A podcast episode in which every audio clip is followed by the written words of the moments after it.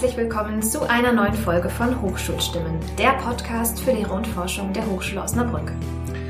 Wir wollen ins Gespräch kommen mit Lehrenden, wollen wissen, warum sie hier sind, was sie antreibt und welche Themen sie in Lehre und Forschung nach vorne bringen. Wir, das sind Julia Grafenstein und Carsten Morrison. Und in unserer heutigen Folge sind wir zu Gast bei Professor Dr. Johannes Hirata hier an der Fakultät für Wirtschafts- und Sozialwissenschaften am Caprivi Campus. Hallo Johannes. Hallo. Hallo Johannes, du bist seit 2009 hier Hochschullehrer äh, für Volkswirtschaftslehre, insbesondere internationale Wirtschaft. Und wenn man deine Vita durchguckt, dann beschäftigst du dich ziemlich intensiv mit dem Thema Glück. Bist du glücklich hier zu sein? Ja, das kann ich euch behaupten, ja. Ja, das ist schon mal gut. Magst du uns vielleicht so ein bisschen erzählen, ja, was dich eigentlich hier an die Hochschule getrieben hat? Äh, ja. Ich weiß gar nicht, da kann ich natürlich sehr weit ausholen. Ja, gerne. gerne. Also, es geht ja darum, dass, dass, dass die Zuhörenden, ja. dass sie einfach mal einen Einblick bekommen über die Personen, hm. die eigentlich hier in so einer spannenden Einrichtung, ja. wie wir sie hier haben, äh, dass hm. wir die so ein bisschen kennenlernen. Ja. Was passierte nach der Schule? genau. Ähm, und zwar, oder ich, vielleicht fange ich mal sozusagen von der Gegenwart immer weiter zurückgehend an. Ähm, und zwar war ich, bevor ich 2009 hierher kam, drei Jahre bei der Hannover Rückversicherung, eben in Hannover. Ähm, und habe dort ähm, gar nicht so direkt jetzt in dem volkswirtschaftlichen Bereich gearbeitet, sondern so wirklich im, im Rückversicherungsgeschäft. Insbesondere war das dann auch noch E-Business, äh, auch recht spannend zu der Zeit, äh, auch noch äh, viel neuer und mhm. ähm, kreativer und, oder experimenteller als jetzt.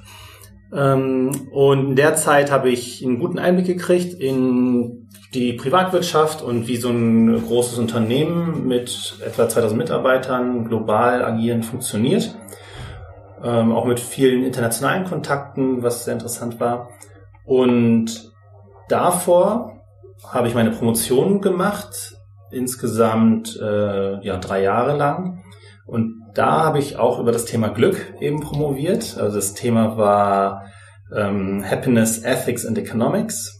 Und das habe ich in der Schweiz erst gemacht, an der Uni St. Gallen. Und das dritte Jahr der Promotion dann wiederum im Ausland, dann in Brasilien und in Bhutan auch noch zwei mhm. Monate. Mhm. Kommen wir vielleicht auch noch drauf zu sprechen. Mhm. Und das war eine ganz tolle Zeit, wo ich mich wirklich intensiv äh, mit Themen beschäftigen konnte, die mir im Herzen lagen. Also einmal diese Glücksforschung und das Ganze noch aus einer Perspektive der Wirtschaftsethik. Das war also der Fachbereich, an dem ich dort war. Und das Interesse dafür kam, glaube ich, schon zu Beginn oder vor Beginn eigentlich meines Studiums der VWL, was ich ähm, ziemlich unmittelbar davor gemacht hatte. Ich habe in Maastricht studiert, dann auch wieder mit einem Erasmus-Jahr in Frankreich. Das heißt, ich habe auch nie in Deutschland studiert. Mhm. Und da habe ich, ich habe eben internationale VWL studiert und hatte aber von Anfang an, das war auch eigentlich meine Motivation für das Fach, ähm, sozusagen diese ethischen Fragen im Hinterkopf. Ne? Also letztlich solche Fragen, die sich vor allem um Gerechtigkeit drehen. Ne? Also wie kommt es zu äh, Ungerechtigkeiten, äh, die, die einem ins Auge springen ähm, und wie können aber auch Märkte oder eben ja wirtschaftspolitische Maßnahmen, aber letztlich auch gesellschaftliche Veränderungen Gerecht, Ungerechtigkeiten überwinden und das hat mich in dem Studium oder zu dem Studium vor allem auch getrieben, weil ich die Hoffnung hatte, im Studium der Volkswirtschaftslehre darauf Antworten zu finden. Das war dann auch teilweise der Fall, aber natürlich war das überwiegend äh, nur am Rande oder überhaupt gar kein Thema. Trotzdem habe ich, habe ich viel auch darüber gelernt und bin dann im Laufe des Studiums in Berührung gekommen mit der wirtschaftsethischen Literatur, was mich dann eben nach St. Gallen gebracht mhm. hat, weil dort ein, ein Professor, Peter Ulrich, in diesem Bereich sehr, sehr viel getan hat, was mich sehr angesprochen hat. Und auch diese internationale Ausrichtung und auch diese Frage, ähm, nach oder die Beschäftigung mit ja, Ungerechtigkeiten, gerade im Bereich der Wirtschaft, kam, glaube ich, daher, dass ich noch davor, also ich habe davor dann tatsächlich ein Jahr auch Zivildienst gemacht, das war in Göttingen, auch eine sehr, sehr tolle Zeit. Habe ich mit äh, körperlich Behinderten gearbeitet. Spannend. Und ähm, davor habe ich halt meine Schulzeit gehabt in einem äh, ziemlich kleinen Ort in Niedersachsen, mhm. in der Lüneburger Heide, Hermannsburg. Ähm, was einerseits äh, provinziell ist, andererseits aber extrem weltoffen durch eine Geschichte der lutherischen Mission, die dort ein, nach wie vor ähm, ihre Zentrale hat, die Niedersächsische Lutherische Mission. Um, und dadurch gab es ganz, ganz viele Berührungspunkte. Schon als kleines Kind kam ich regelmäßig in Berührung mit Menschen aus allen möglichen mhm. Teilen der Welt. Und diese Frage von Unterentwicklung und Ungerechtigkeit, ähm, die war sehr oft präsent. Also wirklich auch in Form von Personen. Ne? Nicht nur als Thema, sondern auch Menschen, die aus Südafrika oder Äthiopien oder Brasilien äh, dahin kamen und auch Kinder, die dann auf einmal in der Klasse auftauchten, weil die gerade auf Heimaturlaub waren mhm. oder wieder nach langer Zeit aus dem Ausland zurückkamen. Und ich glaube im Nachhinein, dass das schon sehr, sehr prägend war. Einerseits Interesse und Offenheit ähm, für internationale Fragen und äh, für solche Fragen der Entwicklung und natürlich auch, wobei das in meiner Familie gar nicht so, so explizit präsent war, aber mein Vater ist aus Japan und auch wenn ich leider zu Hause kein Japanisch gelernt habe und auch sonst es keine Gelegenheit gab, irgendwie nach Japan zu reisen damals, ähm, war das natürlich schon etwas, was auch nochmal eine internationale Dimension einfach ähm, mhm. so ganz wie selbstverständlich immer mhm. gegenwärtig gemacht hat. Mhm. Und dann diese Ausschreibung in hier an der Hochschule Osnabrück, war das, ähm, hattest du das schon immer irgendwie dann vor Augen? Ich gehe an der Hochschule mal irgendwann zurück oder äh, wie kam das zustande? Das kam relativ spät. Also es war, als ich meine Promotion, nach, als ich mit meiner Promotion fertig war, ähm, hatte ich erstmal keine besonders große Lust, in der Wissenschaft zu bleiben. Mhm. Einfach weil mir die Arbeitsweisen, die ich kennengelernt habe und auch der sehr steinige Weg dann zu einer Universitätsprofession, dieser riskante Weg, äh, nicht so attraktiv erschien. Und auch weil auch inhaltlich äh, ich den Eindruck hatte, vieles kreist sehr um sich selbst und um sehr theoretische Überlegungen. Und ich wollte, ja, mir, mich spart das nicht so sehr an zu der Zeit. Und ja, deswegen habe ich erstmal versucht, ähm, in die Privatwirtschaft zu kommen, um da auch nochmal zu sehen, was, ob mich das anspricht, was ich dort äh, auch zu leisten imstande bin. Und dann fühlte ich mich dort eigentlich sehr wohl. Also die, mhm. das Unternehmen, in dem ich gearbeitet habe, die Abteilung, ähm, das war halt klasse, ganz tolle Leute, hat Spaß gemacht. Ich hatte auch relativ viele Freiheiten, ähm, auch tolle Vorgesetzte, die viel Vertrauen in die ähm, jungen Leute da gesetzt haben. Aber nach einer Zeit, so eben nach eineinhalb, zwei Jahren, hatte ich doch das Gefühl, dass ähm, ich mich doch auch mit gesellschaftlichen Fragen mehr beschäftigen möchte. Das fehlte mir dann halt. Ähm, und so kam ich dann dazu, mich wieder Richtung dann doch Wissenschaft und Lehre zu orientieren. Und dann, ich habe, glaube ich, insgesamt vier Bewerbungen geschrieben mhm. und ich hatte am Schluss die Wahl, zwischen einer Stelle im Bundeswirtschaftsministerium in Berlin und dieser Professur hier in Osnabrück. Mhm. Ich habe da natürlich schon ein bisschen überlegt, das war doch relativ schnell klar für mich, dass die, diese ja, Perspektive mit in der Professur auch meine äh, Themen, die, die mir im Herzen liegen, einfach zu verfolgen und auch ähm, ja, weiter mich in, in bestimmte Richtungen weiterbilden zu können und auch Wissen weitergeben zu können, das ähm, war dann doch relativ schnell klar, dass das für mich ähm, die interessantere Variante ist.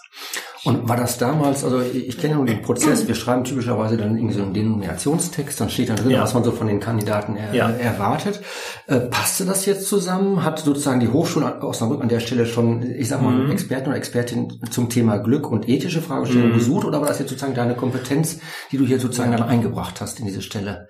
Es war ein bisschen beides. Also die Ausschreibung war jetzt nicht explizit, wir suchen jemanden, der unbedingt Wirtschaftsethik als Hintergrund hat, aber es ging dort auch daraus hervor und dann auch aus den Beschreibungen der Studiengänge auf der Webseite, dass hier Wirtschaftsethik gelehrt wird und dass es da für mich Möglichkeiten gab, mhm. Wirtschaftsethik in der Lehre zu machen. Und das hat mich sehr angesprochen, weil es auch äh, in der deutschen Hochschullandschaft eher selten ist nach wie vor, leider. Mhm. Aber das hat mich auf jeden Fall sehr angesprochen. Ja. Und das ist ja, glaube ich, schon ein Thema. Also wenn man, wir haben das neulich bei uns in der Fakultät diskutiert, wo mhm. wir, glaube ich, gerade im, im genau. mit Frank Thiesing, ob du da einen Lehrauftrag oder eine Lehrveranstaltung genau, das, ist inzwischen, das ist inzwischen sogar beschlossen. Genau, und ich weiß, äh, mit, mit Robbie Andersen hast du ein Gespräch geführt mhm. in der A und L, das hat er genau. mir zumindest mal erzählt. Äh, Richtig. Das ist ja schon, äh, ich finde jetzt gerade in der jetzigen Zeit irgendwie ja. ein hochbrisantes Thema. Mhm. Wie offen sind denn die Studierenden für das Thema?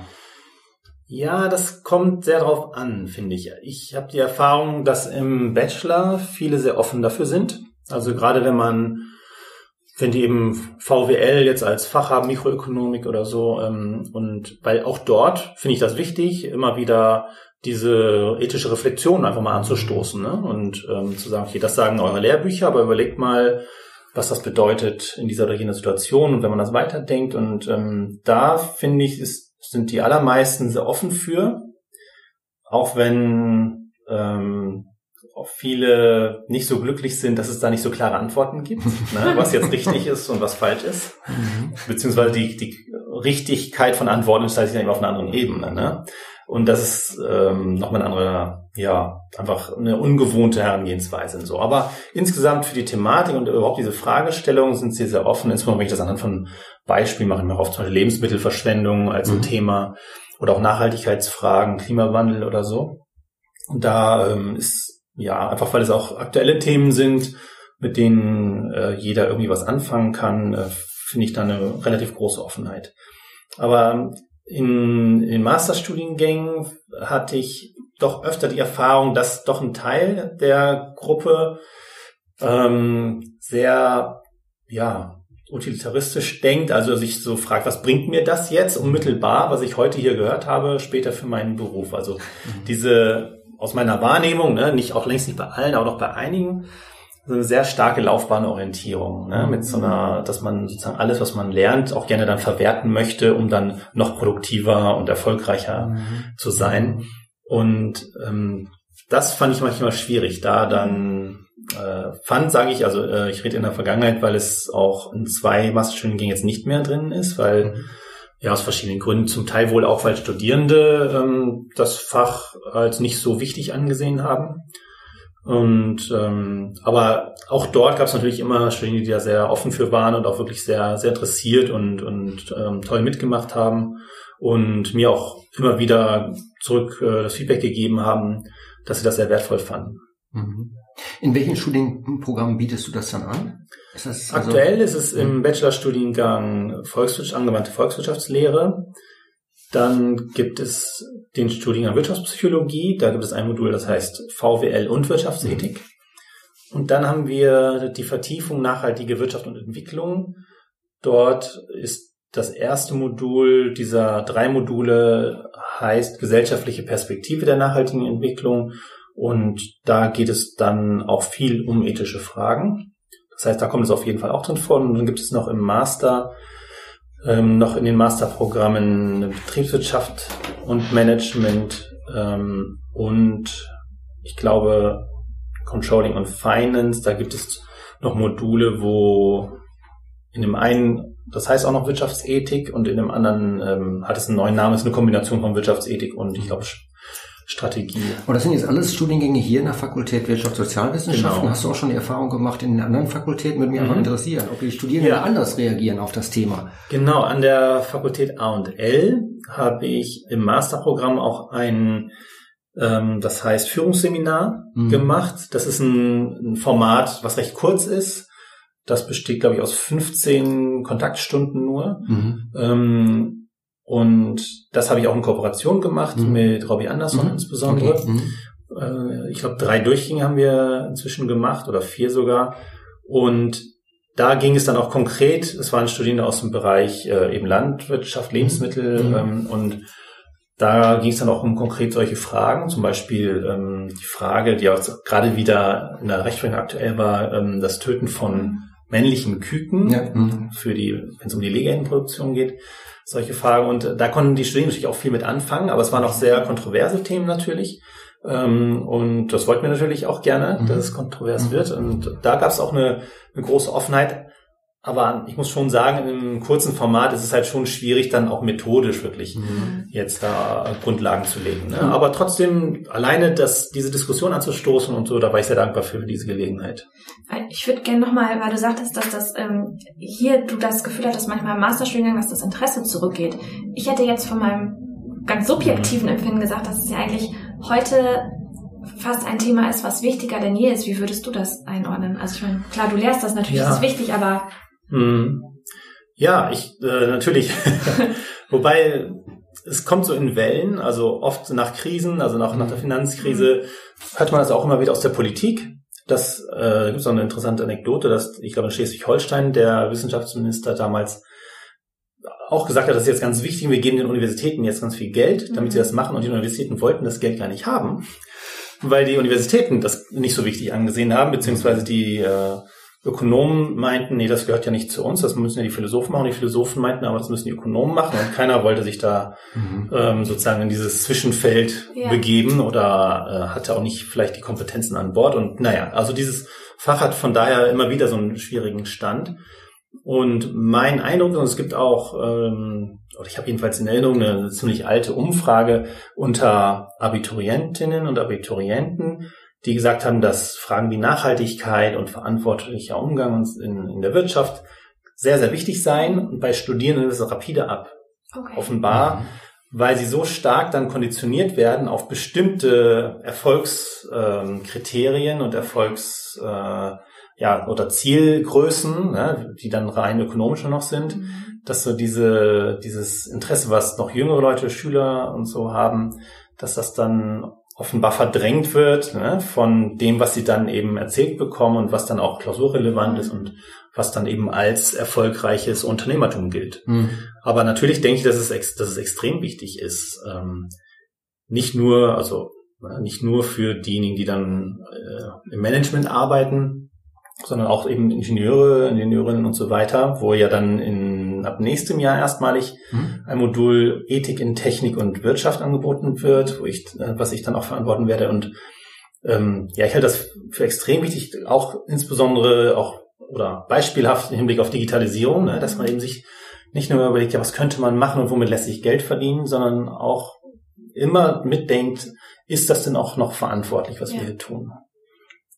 Also ich glaube, das sind ja, sagen wir mal so, das eine ist dieser Aspekt Wirtschaftsethik, äh, sagen wir mal in meiner Fachdisziplin Informatik kommt auch gerade dieser Begriff Algorithmenethik, ja, was ja, darf sozusagen genau. die Maschine überhaupt entscheiden, ja. ja, was entscheidet ja eigentlich mhm. dann nicht die Maschine, sondern der Programmierer, der da vorher sitzt, ne? also genau. ich finde das total wichtig, äh, dass man das irgendwie adressiert und da bin ich auch echt mal gespannt, äh, wie da vielleicht auch dann die, die Diskussionskultur innerhalb dieser Gruppen ist. Ja, da bin ich auch mir, sehr gespannt. Also ich kann mir schon vorstellen, weil ich nun irgendwie mehrere äh, Studierende unterschiedlicher Fakultäten kennengelernt habe, dass da schon eine unterschiedliches Verständnis ist, auch wie ich mich dann in die eigene Veranstaltung ja. anbringe. Wie stelle ich mir das denn vor? Wie können wir uns das vorstellen, wie so eine Veranstaltung bei dir abläuft? Stellst du sozusagen eine These in den Raum? Ja, keine mhm. Ahnung, ist jetzt das, das, das Töten der männlichen Küken, ist das jetzt irgendwie äh, aus welchen Gründen auch immer sinnvoll mhm. oder nicht sinnvoll und dann wird frei diskutiert oder wie, wie stelle ich mir mhm. das vor?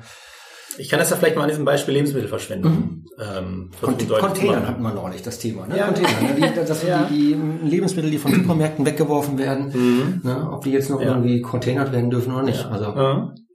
also bei Lebensmittelverschwendung mache ich das so, das ist jetzt nicht ganz am Anfang des Semesters, die haben auch schon Hintergrundwissen, gerade auch was ökonomische Theorie angeht.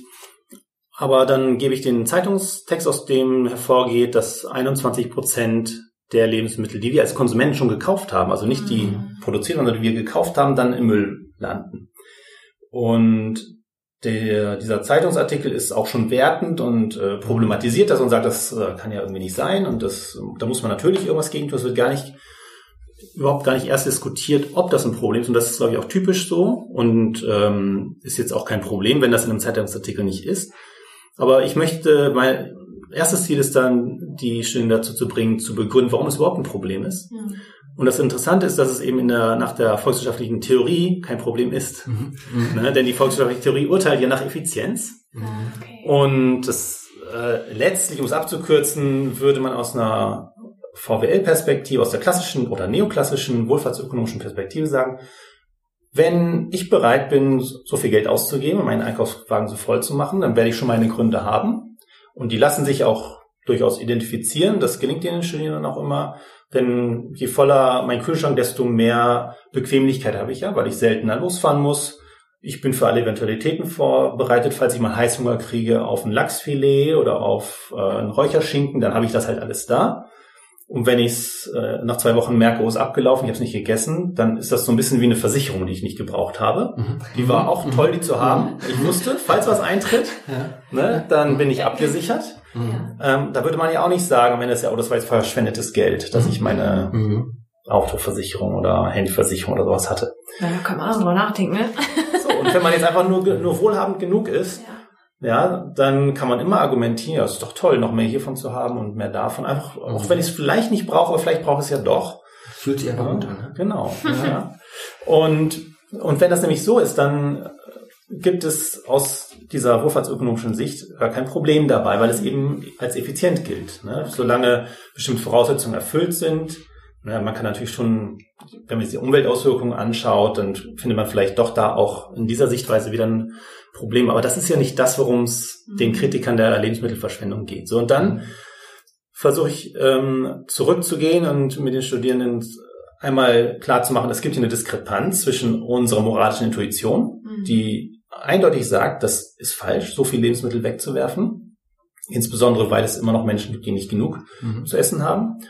Und auf der anderen Seite sagt aber die Theorie, das ist effizient. Alles ist in Ordnung. So, und dann muss man halt in der Theorie zurückgehen und, und schauen, woher, wie lässt sich erklären, dass eine Theorie, eine letztlich auch wertende, eine normative ökonomische Theorie zu dem Schluss kommt, dass das eine gute Sache ist.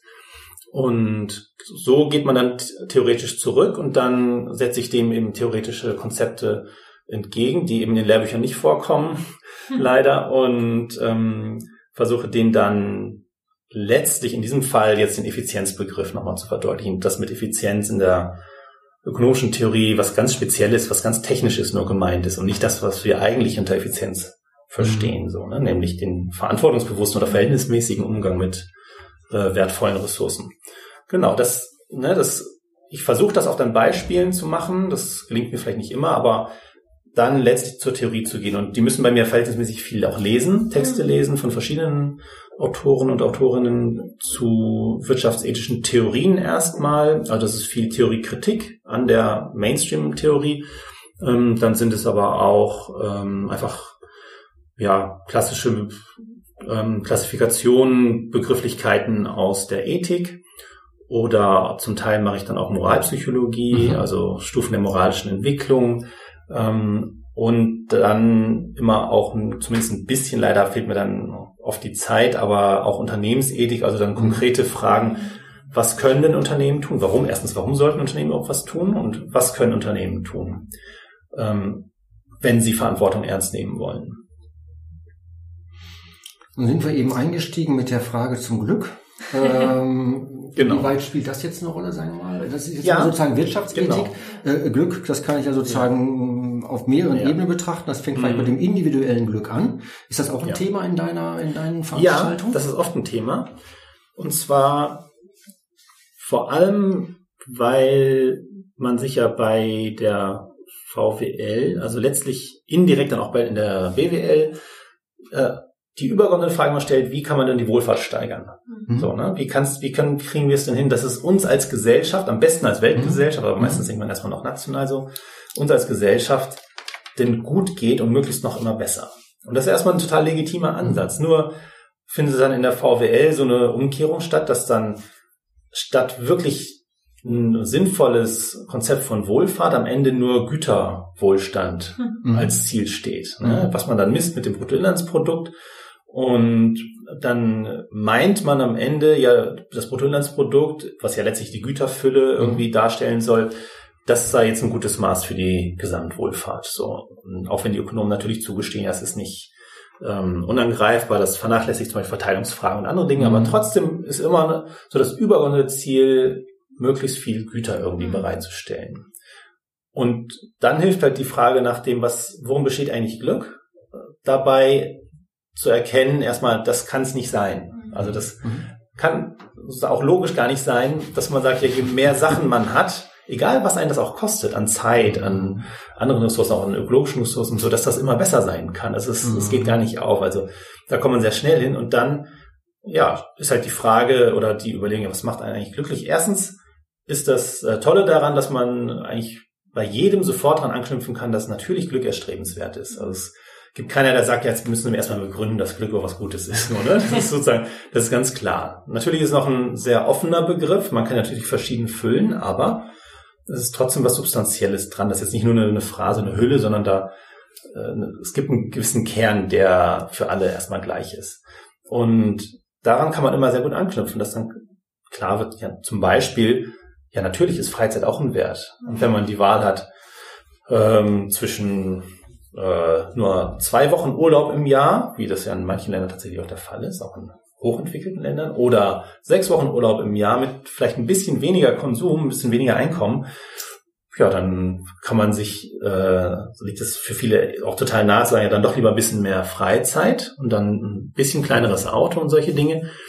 Ähm, ja, und das zeigt dann schon mal, dass, dass es am Ende bei der Beurteilung davon, wie gut geht es einer Gesellschaft, immer auch darum gehen muss, inwiefern die Leute ihr individuelles Glück erreichen können. Und also, ja, die Frage jetzt, wird das spezifisch oder explizit in mhm. Lehrveranstaltungen adressiert, weil ich habe beispielsweise mhm. im letzten Jahr habe ich so einen MOOC mitgemacht und zwar von der Yale University, mhm. uh, The Science of Wellbeing. Das war, glaube ich, okay. der Kurs der Yale University, uh, der sozusagen im offenen Angebot der am mhm. stärksten nachgefragte Kurs überhaupt war. Okay. Ne, und da ging es ja. genau um diese Frage. Was ist eigentlich das, was, was ja. mich eigentlich glücklich macht? Ja. Ich weiß gar nicht, bieten wir sowas an bei uns in der, an der Hochschule? Irgendwas in der Richtung? Als Kurs nein. Nein, das haben wir nicht. Also was ich oft mache, auch äh, in der Veranstaltung zur Nachhaltigkeit ist diese Parabel vom Fischer. Die mhm. ist ziemlich bekannt, ist von Heinrich ja. Böll. Ähm, Gibt es auch in anderen Ländern dann übertragen, vielleicht kopiert, vielleicht auch nicht. Ne? Also diese Parabel oder eine Erzählung, ähm, jemand geht äh, am Strand im Urlaub in irgendeinem südlichen Land äh, entlang und sieht einen Fischer und kommt mit ihm ins Gespräch und äh, hört halt, der hat heute schon Fische gefangen und meint, das reicht auch jetzt erstmal, weil das ein guter Fang mhm. war. Und dann will da dieser westliche Tourist den überreden, doch mehr zu fangen, weil er dann mhm. ganz erfolgreicher Geschäftsmann werden kann und so weiter. Und um am Ende dann zu merken, dass das, wozu er diesem Fischer das alles empfiehlt, nämlich äh, sein Leben genießen zu können, das genau das ist, was der Fischer macht. Mhm. So, ne? Und mhm. Das benutze ich oft als Einstieg mhm. in die Frage, wozu wirtschaften. Mhm. Ne? Und ähm, das finde ich, die Parabel ist ganz schlicht und äh, natürlich ein bisschen plakativ in einem gewissen Sinne, aber es äh, stellt genau die richtigen Fragen, denke ich. Mhm. Und von daher kommt da schon mal die Frage des Glücks vor, dass den Studien auch schnell klar wird, ja, der westliche Tourist und der Fischer, die wollen eigentlich das Gleiche, ne? Nur die mhm. Wege sind ganz mhm. andere, aber eigentlich ihre Werte unterscheiden sich. Also es ist auch extra so angelegt in der, so wie Böll das eben geschrieben hat, dass die sich gar nicht unterscheiden in ihren Werten oder, oder ihren Vorstellungen, was ein gutes Leben ausmacht. Und darüber komme ich dahin und dann äh, komme ich auch noch mal bei der ähm, Frage erstens, also Bemessung von Bruttoinlandsprodukt, aber vor allem dann bei der ähm, Frage, wie lässt sich Wohlfahrt messen? Mhm. Also ist das Bruttoinlandsprodukt ein guter Indikator für Wohlfahrt oder andere Dinge? Ähm, da gehe ich immer wieder auch auf die Glücksforschung ein, die oder diesen Teil der Glücksforschung, der sich in dem Zusammenhang zwischen Einkommen mhm. und Lebens äh, und äh, Lebenszufriedenheit beschäftigt, ähm, die eben vor allem zeigt, darum geht es mir dann in erster Linie, dass natürlich Einkommen wichtig ist für die Lebenszufriedenheit, für das Glück, aber in allererster Linie das relative Einkommen. Mhm. Also die Frage, habe ich mehr oder weniger und wie viel weniger insbesondere als so der Durchschnitt mhm. in meiner Gesellschaft. Ne? Und das äh, zeigt die Glücksforscher, haben auch andere schon, das ist auch in der Geschichte der VW, auch Adam Smith hat das schon im 18. Mhm. Jahrhundert ganz deutlich äh, beschrieben und viele andere Ökonomen nach ihm. Aber jetzt haben wir auch empirische Forschung dazu, die das ganz klar zeigt, wo man, was sich einfach nicht leugnen lässt. Und mhm. was auch nochmal zeigt, dass eben Bruttoinlandsprodukt schon aus diesem Grund, ne, aus vielen anderen Gründen auch noch, aber allein schon aus diesem ganz grundlegenden, aus dieser grundlegenden Beobachtung ähm, kein geeignetes Maß für Wohlfahrt sein kann. Hm. Ja. Und ist dann das Thema Gross National Happiness, äh, das ist ja das Thema, wo ja. wir beide uns kennengelernt haben, genau. letztes Jahr, als wir den Workshop gemacht haben, das bruttonationale ja. Glück, äh, sozusagen mhm. das Modell aus Bhutan. Äh, ich weiß gar nicht, ob du damals bei deinem Aufenthalt in Bhutan auch genau da mhm. warst, in diesem DNH Center. Ja. Ist das das bessere Modell? Man, das ist ja, sag mal, wenn man jetzt auf die Welt guckt, mhm. mhm. das wird irgendwie beobachtet. Ja. Ähm, mhm. also ich war in Bhutan nicht bei dem GNH Center, das ist mhm. relativ neu, sondern beim Center for Bhutan Studies. Das okay. ist mhm. eigentlich auch das einzige Forschungsinstitut in Bhutan, ähm, was sich eben vor allem auch mit diesem Konzept beschäftigt, mhm. aber auch mit anderen Fragen, ja, gesellschaftliche Entwicklung oder auch, auch Geschichte, Literatur. Genau, und da habe ich mich mit diesem, schon als Doktorand mit diesem Konzept befasst. Und ich glaube, was Bhutan an der Stelle richtig macht und was, inwiefern dieses Konzept auch erstmal allgemeingültig ist, ist, dass es eben klarstellt, gute Entwicklung und Wohlfahrt ist eben nicht, lässt sich nicht an einer äh, einzigen oder an der Zahl äh, von Güterwohlstand oder so etwas bemessen, sondern man muss vorher erstmal in einem auch partizipativen Prozess klären, was ist uns eigentlich wichtig als Gesellschaft. Und das hat Bhutan auf eine besondere Art und Weise geklärt und das lässt sich natürlich nicht einfach übertragen. Aber man muss vorher so einen partizipativen Prozess haben und dann muss man da regelmäßig die Daten erheben. Ja, und vielleicht auch diesen, diese Gewichtung oder, oder die ähm, Variable vielleicht zwischendurch auch nochmal anpassen. Aber man muss ein, ein umfassendes Bild bekommen von den Lebensumständen und von der Lebensqualität der Menschen. Und das letztlich gibt es das natürlich auch in der westlichen, ja, in den Sozialwissenschaften schon lange unter dem Begriff soziale Indikatoren oder soziale Indikatoren. Ähm, dass äh, sozusagen außerhalb der Wirtschaftswissenschaften für die Soziologen eigentlich schon, schon lange klar ist. Natürlich muss man ein umfassendes Bild von Lebensqualität und gesellschaftlichem Zusammenleben bekommen ne? und kann nicht nur irgendwie so ein, eine Zahl rausgreifen. Mhm. Genau, und, und ich denke, das ähm, ergibt sich einfach aus der Reflexion ne, darüber, was macht denn ein gutes Leben aus, beziehungsweise kann das dann auch wieder ähm, dazu führen, dass eine Gesellschaft sich damit ernsthafter befasst und sich diese Frage stellt.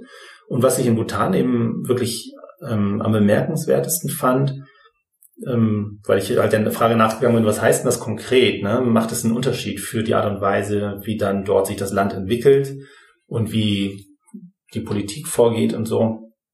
Das Bemerkendste fand ich, dass immer wenn es, wenn Politiker irgendwelche Maßnahmen vorschlagen oder rechtfertigen, dann müssen sie Bezug nehmen auf Gross mhm. National Happiness. Mhm. Und es reicht nicht, dass sie sagen, ja, dann steigt unsere Wettbewerbsfähigkeit, ne? Mhm. Oder mhm. ja, das behebt unseren Fachkräftemangel oder so, sondern sie müssen, wenn, dann müssten sie sagen, ja, das ist besser für unsere Wettbewerbsfähigkeit und die ist wichtig für unser Glück, mhm. ja. Mhm. Und ich denke, wenn man mehr oder weniger gezwungen ist, weil es auch die Erwartungshaltung ist, dass man immer auch angeben können muss, warum das besser für das Glück, also eine wirklich Wohlfahrt im umfassenderen Sinne gemeint gut ist, ja, dann gibt es einen ganz anderen Diskurs. Weil mhm. es einfach nicht mehr geduldet wird, nicht akzeptiert wird, wenn jemand einfach sagt, ja, das ist gut gegen, ja, oder für die Wettbewerbsfähigkeit mhm. oder gegen einfach solche Buzzwords, mhm. bei denen schon lange sich keiner mehr fragt, wozu wir denn überhaupt hinterherrennen sollen.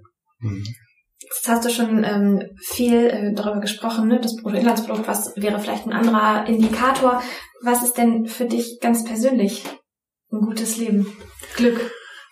Also ja, ich habe da jetzt sehr viel drüber gelesen und letztlich äh, kann ich das, was ich empfinde und äh, ist eigentlich das, was auch die Forschung zeigt, nämlich als allererstes soziale Beziehungen. Mhm.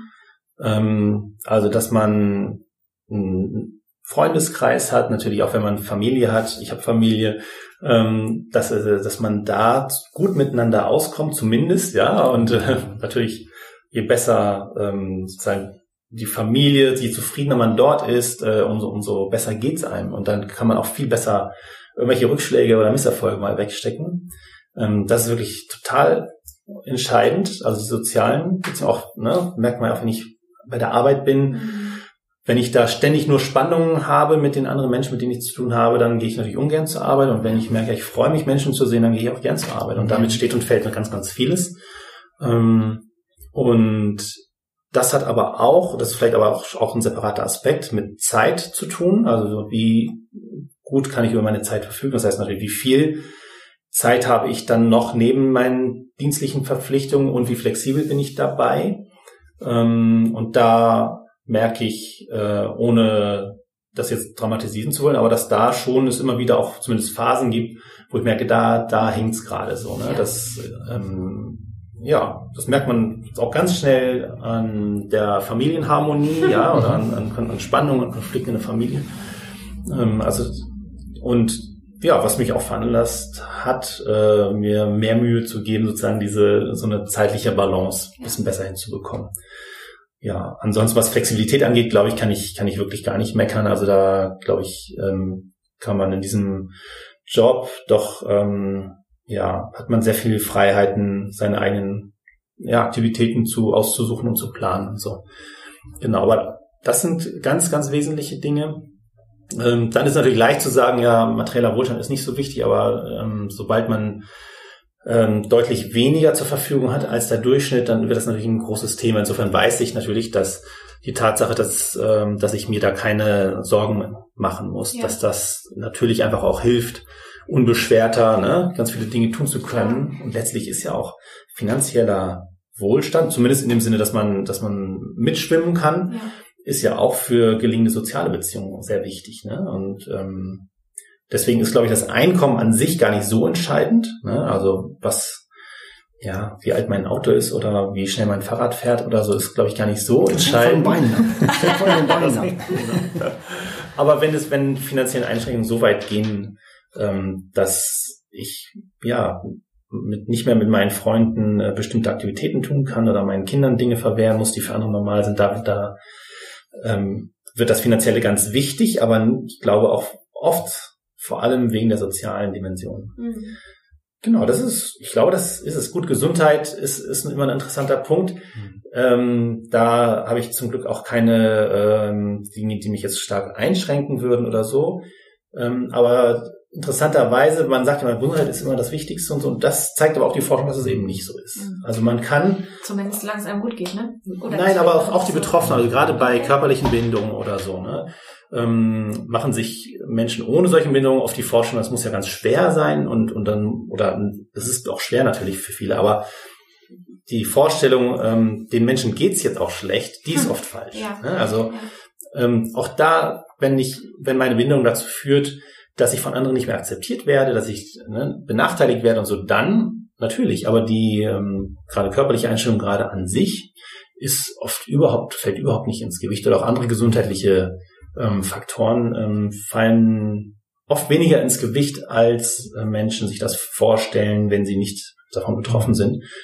Ähm, genau, deswegen ist es, glaube ich, wichtig, da, ja, oder ist die Forschung einfach sehr interessant, ne, um zu sehen, was ist denn, was zeigt, was erweist sich wirklich als, als bedeutende Faktoren und äh, kann auch dazu führen, dass man sagt, Moment, ich muss mir gar nicht, mich gar nicht so verrückt machen mhm. bei bestimmten Dingen ne, sondern sollte Priorität darauf legen, dass ich ähm, in meinem Leben die sozialen äh, Kontakte, die, die Dinge, die mir im, im Zusammenleben wichtig sind, ja zusammen zu feiern und ähm, sich auch mal anzurufen, einfach so banale Dinge, mhm. dass man das nicht schleifen lässt. Wenn das unter die Räder kommt, dann ich habe letztes Jahr irgendwie, du was dieses Jahr, weiß ich nicht, so, so, so ein TED-Talk gehört, da ging es über, eine, ich meine, eine 75-jährige Studie, ich glaube mittlerweile in der vierten Professorengeneration, mhm. wo es genau um die Frage, was macht eigentlich jemand zufrieden, ich meine, es wäre MIT gewesen, ich bin mir nicht mehr ja. ganz sicher, ne? und da war auch genau das, die Erkenntnis, okay, es sind eigentlich Beziehungen, äh, diese sozialen Beziehungen, ja. die einen wirklich tatsächlich äh, glücklich machen. Aber wäre das nicht auch irgendwas,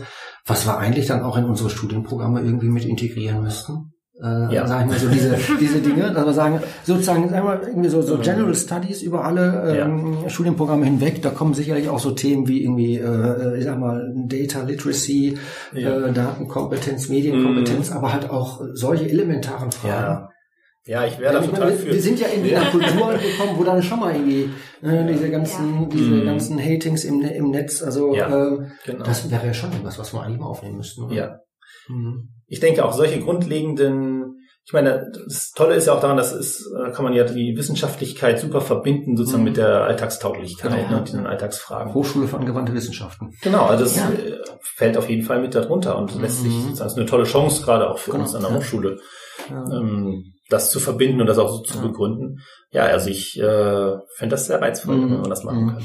Bist du denn, äh, sag mal, über die Lehre hinaus äh, und bist du noch irgendwie aktiv in Forschung oder ich sag mal in der Hochschulverwaltung? Ich weiß es gar nicht. Hast du irgendwelche Ämter? Mm, äh, ja. Oder? Jetzt, nee, keine, keine besonders großen Ämter. Ich habe schon noch so ein paar Pöstchen. Mhm. ähm, ich bin hier in der Studienkommission jetzt mhm. äh, kurz, seit kurzem hier an der Fakultät.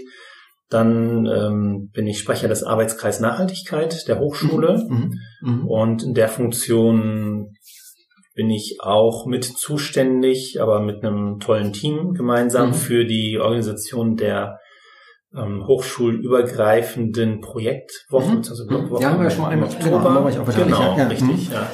Ähm, das und ähm, dann bin ich auch in der AG Diversität der Hochschule.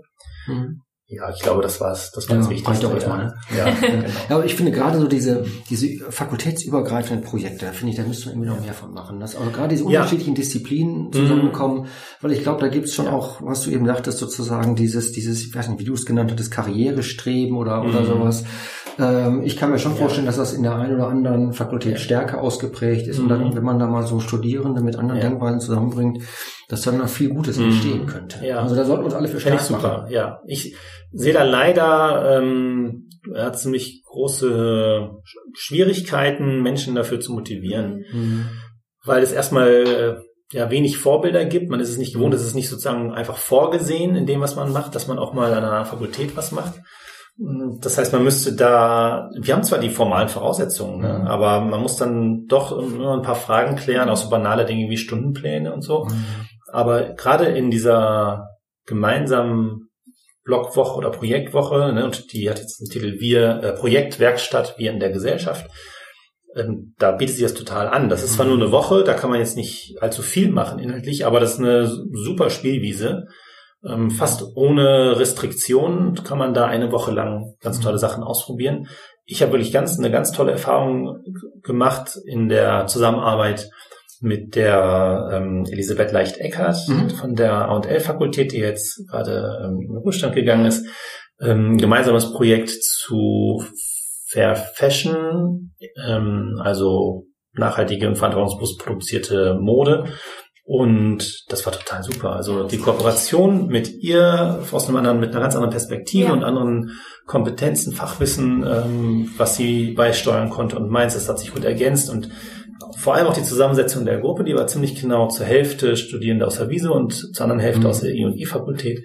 Und das war total super. Auch das Feedback der, der mhm. Teilnehmer war halt, dass die das total super fanden, auch diese andere Fächer- und Lernkultur kennenzulernen und die waren total motiviert. Ich habe selten mhm. so eine motivierte ähm, Gruppe gesehen. Es ist ja unbenotet. Mhm. Und mhm. ähm, die waren trotzdem so engagiert und haben das mit viel Elan gemacht. Das hat richtig, richtig Spaß gemacht. Also das, ja, würde ich gerne öfter noch machen.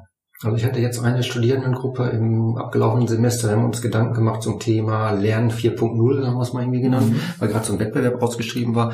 Und die haben sich letztendlich auch, also es waren jetzt zwar vier äh, Studierende aus unserer Fakultät, also Ingenieurwissenschaften und Informatik, äh, die sich mal Gedanken gemacht haben, ey, wir möchten eigentlich irgendwie so eine Plattform haben, um Projekte zu machen. Ja. Ja, sowohl eine elektronische Plattform, um die Leute sozusagen wie so, so ein Matching, ja, mhm. wie man das vielleicht von anderen Plattformen kennt, dass sich halt Akteure finden, die dann Projekte zusammen machen können, bis hin zu Räumlichkeiten. Diese Projekte ja. auch wirklich durchzuführen. Also ich glaube, von Seiten oder auch Seiten der Studierenden ist da ja. äh, schon der Wunsch da. Und mhm. ich glaube, da ja. haben wir als Hochschule auch echt Potenzial, weil wir einfach so vielfältig sind. Ja.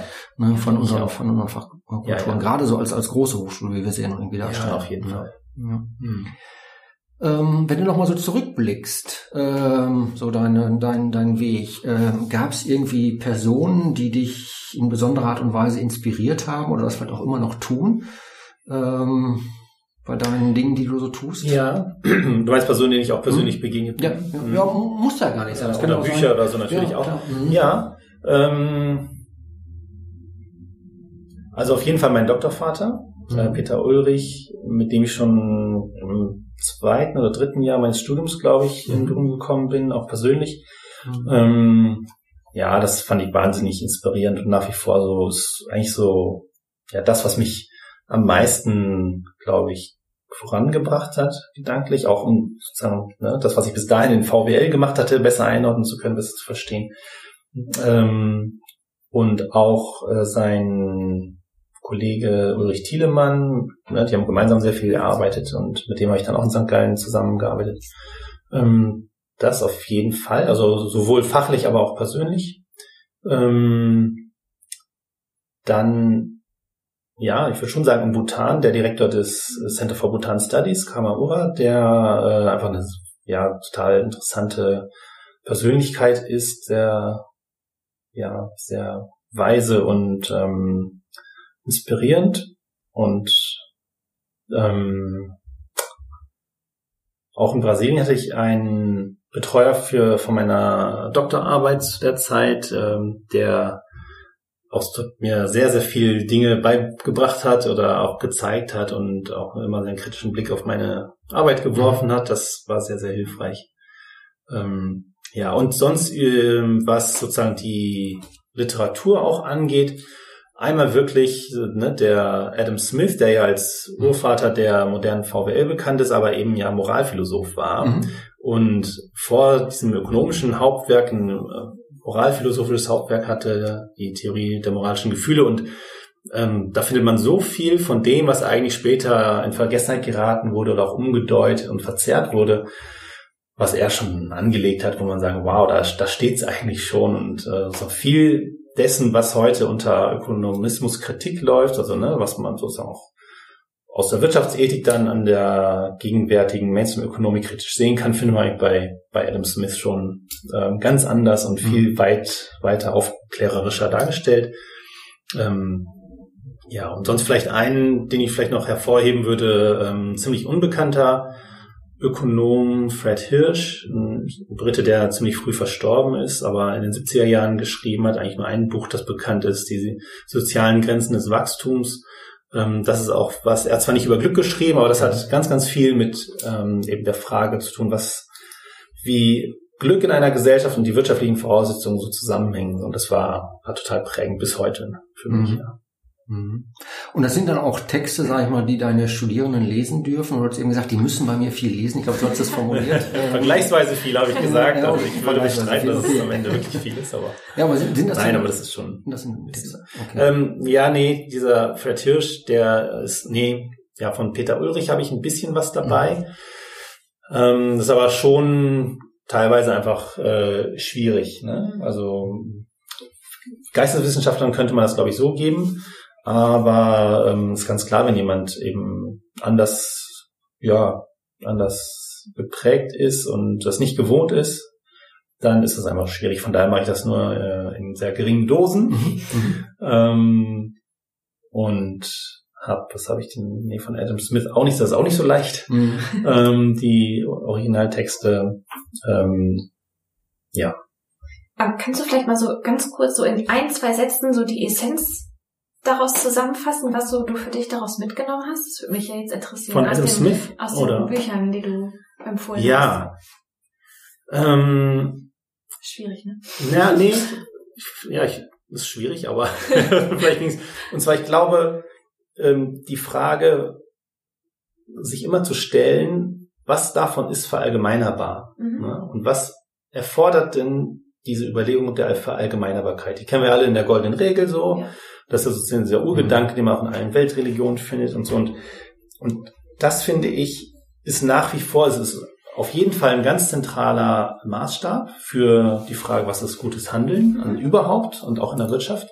Auch wenn es natürlich nicht alles ist, aber ähm, das ist gerade sowohl bei Adam Smith als auch bei Fred Hirsch äh, und ja, vielen anderen auch. Ist vielleicht auch das, was mich dann so interessiert, deswegen ne, würde ich das jetzt so formulieren, dass dort immer wieder klar wird, okay, das kann einer vielleicht hinbekommen, aber nicht alle. Mhm. Ne? Also einer, irgendjemand kann Chef werden, aber nicht alle können Chef mhm. werden zum Beispiel. Ne? Und das heißt, das gilt natürlich für ganz viele Dinge, für ganz viele Arten von Erfolg, wo man eigentlich jedem wünschen würde, äh, dies oder jenes zu erreichen, aber man sieht, das können eigentlich nicht alle gleichzeitig. Das geht denklogisch einfach nicht. Ne? Und ähm, das haben die, finde ich, in diesen Werken ziemlich, ziemlich deutlich und ist das, was, was ähm, ich dann total spannend finde. Ne? Weil mhm. ganz, ganz häufig, auch aktuell, ähm, gerade aus einer deutschen Sicht, ähm, ist es so, so absurd, wenn man sieht, dass zum Beispiel in der Eurokrise deutsche Politiker den Italienern und Franzosen empfehlen, macht's doch genauso wie wir Deutschen. Und wenn sie so machen würden, dann würde Deutschland nicht mhm. ähm, weitermachen können wie, wie bisher. So, ne? Und mhm. so diese ganzen Fehlschlüsse und, und die mitzudenken und die einen dazu zwingen, ähm, bei wirtschaftlicher Entwicklung dann zu überlegen, Moment, wie kann man denn wirtschaftlich und gesellschaftlich erfolgreich sein, ohne dass es auf Kosten anderer geht? Ja. Sehr schön, vielen Dank. Abschließend noch ähm, eine Frage. Stell dir vor, du bist am Ende deines Lebens angekommen. Du hast noch ganz viel geforscht, ganz viele mhm. Erkenntnisse mhm. gesammelt. Ähm, und jetzt gab es einen technischen Fehler im System. Es ist nichts mehr von dir da. Alles, was du mal aufgeschrieben hast, was es von dir existiert, ist alles weg. Bevor du gehst, kriegst du jetzt einen Zettel und einen Stift und du darfst noch mal drei Sachen aufschreiben, die du der Menschheit mitgeben möchtest. Was du für Erfahrungen gesammelt hast, wo du denkst, ach, das möchte ich nochmal mitgeben? Hm. Was willst du aufschreiben? Uiuiui. Das ist natürlich schwierig. ähm, Wir haben ja auch nicht gedacht, dass es einfach ist. nee, ja. Ich glaube, das ist wirklich schwierig. also ich glaube, vielleicht schon als erstes, ähm, dass es, dass man immer klar haben sollte, was sind Zwecke und was sind Mittel. Mhm. Dass man eben nicht die Mittel zum Zweck macht. Ähm, und dann würde ich, glaube ich, noch als zweites sagen, dass man darauf, dass es wichtig ist, dass man, dass es einem gemeinsam gut geht. Womit ich vor allem dann meine, dass eben man zum Beispiel auf einem relativ geringen materiellen Niveau sehr zufrieden sein kann. Ähm, wenn, wenn alle äh, auf einem vergleichbaren Niveau, dabei sind natürlich ihre Grundbedürfnisse stillen können, aber wenn Einzelne ausscheren und, und eine Gruppe ähm, abhebt, dass es dann immer, immer wahnsinnig schwierig wird. Und als drittes, das ist schwer. Gemein, ein? ne? Jetzt nur noch Ja. eine Sache. Ähm, genau, das, das dritte wäre, dass man, dass einem immer klar sein muss, dass Glück auch Widerstand erfordert. Dass man Mhm. also erst immer nur dann eigentlich glücklich sein kann, wenn man sich vorher irgendwas erarbeitet hat oder irgendwelche Mühen auf sich nehmen muss oder ähm, die man überwunden hat. Beispielsweise die Mühen eines Studiums. Zum Beispiel. Wenn man dann am Tag der Zeugnisübergabe sozusagen Freudestrahlen von dir oder von wem auch immer das Zeugnis Ja. überreicht bekommt, ja, das lässt einen Genau. sicherlich glücklich sein. Das ist, da bin ich von schön. überzeugt. Vielen Dank. Ja, ähm, fand ich auch sehr schön. Ich bin insbesondere gespannt, wie deine Erfahrungen sind, wenn du deine Kurse oder deinen Kurs zum Thema ethische Fragestellung mit unseren Ingenieuren machst. Da Mhm. bin ich echt mal gespannt. Ja. Äh, und ich würde mich echt freuen, wenn wir es irgendwie hinkriegen. Das war ja dieses Thema der dieser äh, fachübergreifenden Projekte, wenn wir das Mhm. irgendwie äh, weiter Ja. voranbringen können. Weil ich glaube, wie gesagt, da haben wir echt Potenzial und es macht ja auch Spaß, Ja. sich von einfach ganz anders denkenden Menschen Genau. einfach mal ähm, kreativ inspirieren zu lassen. Ja. Ja, und ja, in diesem Sinne ganz herzlichen Dank Genau. für das schöne Gespräch. Ja, sehr gerne. Und, Hat mich auch äh, gefreut. Danke, dass wir hier sein durften.